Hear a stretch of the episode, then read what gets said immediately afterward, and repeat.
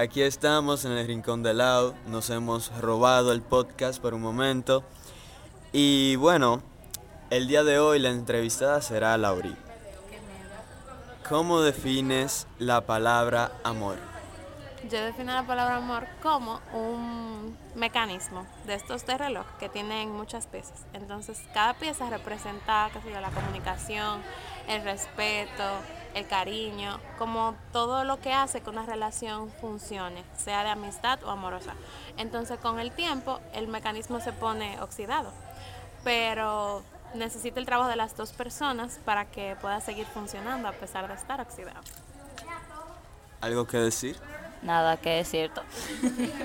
Punto y aparte ya. ¿Te has enamorado alguna vez? Sí, demasiadas diría yo. No, no recomendado, pero sí. ¿Cómo que no, Lauri? ¿Por qué? Oye, me llama tú estás en un proceso Sí, amoroso muy tú bonito. de callarte, tú eres imparcial en este momento. No, Ahora o sea que, que mi situación amorosa ahora esté bien no significa que mis situaciones amorosas antiguas lo hubieran estado. Y, Pero- y aunque hayan pasado Mi amor, una situaciones, tiradera. aunque hayan pasado situaciones negativas, el amor es 100% recomendado porque lo más lindo es sentirse querido. Está bien, señora escucha. Escuché un grito y vine tan rápido como pude. ¡Pelea, pelea, pelea!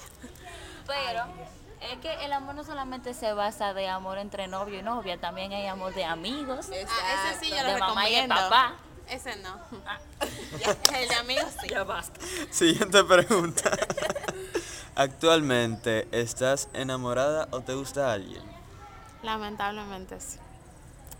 Pero estoy en un proceso de desenamoramiento. No sé cuánto va a durar, pero cuando se termine vamos a grabar un podcast que trate solamente del desam- desenamoramiento.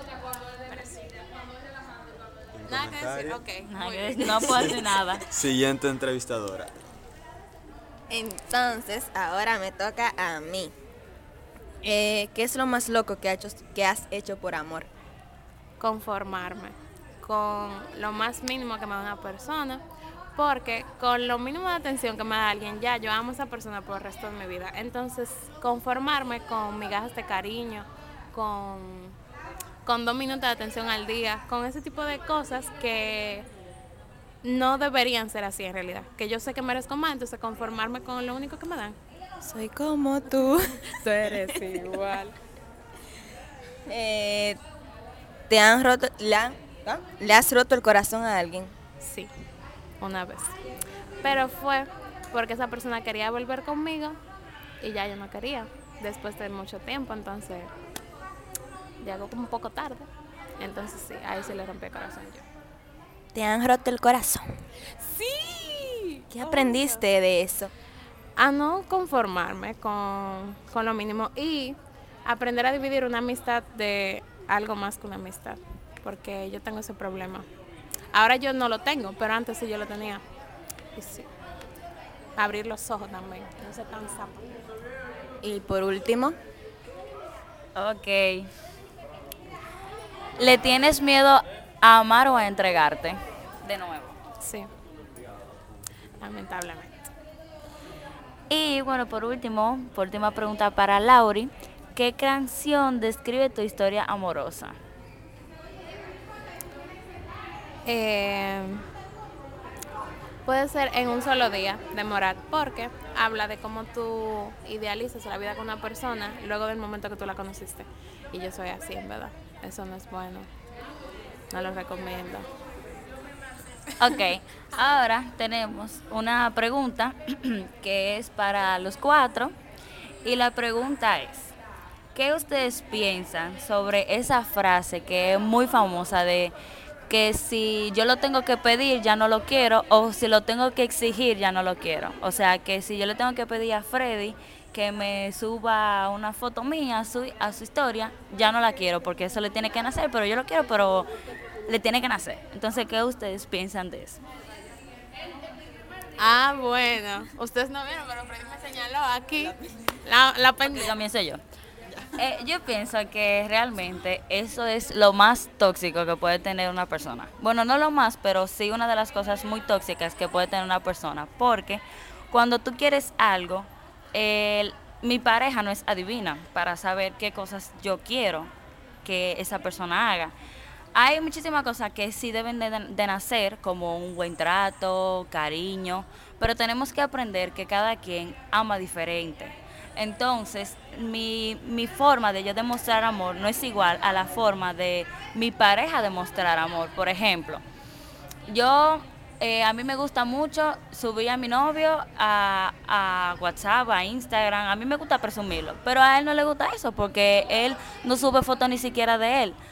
Pero si yo quiero que él suba una foto mía, yo fácilmente se lo puedo decir y así los dos estamos complacidos. También hay cosas que no se exigen, hay cosas que, que si yo la quiero y esa persona no, no, no es así y no quiere hacerlo, yo no tengo por qué exigirla. Entonces nada, eso es lo que pienso. Ahora, ¿qué piensan ustedes de nuevo? Yo creo lo mismo. Como que la comunicación también influye ahí. Porque cada quien ama diferente y cada quien tiene forma diferente de mostrar su cariño. Entonces, también lo que tú dijiste de que las muestras de cariño no se tienen que pedir porque le tienen que nacer a la persona, eso también es verdad. O sea, tu pareja no es divina, pero sí debería saber cómo tratarte. Eso es. Bueno, si yo tengo que decir algo es que lo principal es que nada es obligado y que sería un error muy grande tratar de esperar algo de otra persona. Asimismo, si ya tú te metiste con alguien, tú sabes qué esperar de esa persona, tú sabes cómo esa persona no venga después de conocer una persona que ni siquiera sube estado a querer que te suba todos los días. Entonces, ajá. Eso sí. ¿Y tú qué piensas, Alba? Ah, yo no sé, que ustedes dijeron todo ya. Yo tenía que hablar primero para yo decir después de hablar, pero ya. Yo Pero no. ahora dilo con tus bueno, palabras. mis palabras. Eh, yo concuerdo con los tres. Y también siento que cada quien ama de forma diferente. Y no porque Lauri me ame mucho y me suba todos los días, yo tengo que darle lo mismo a ella. No sé si me entiende lo que yo quiero decir. Pero nada, eso sí. Ay, qué linda. Qué divertido fue este podcast. Ay, Que sí, se sí. repita, que se repita. 2.0. Entonces, despide. Y nada, si cerramos un capítulo más de El Rincón de Lau.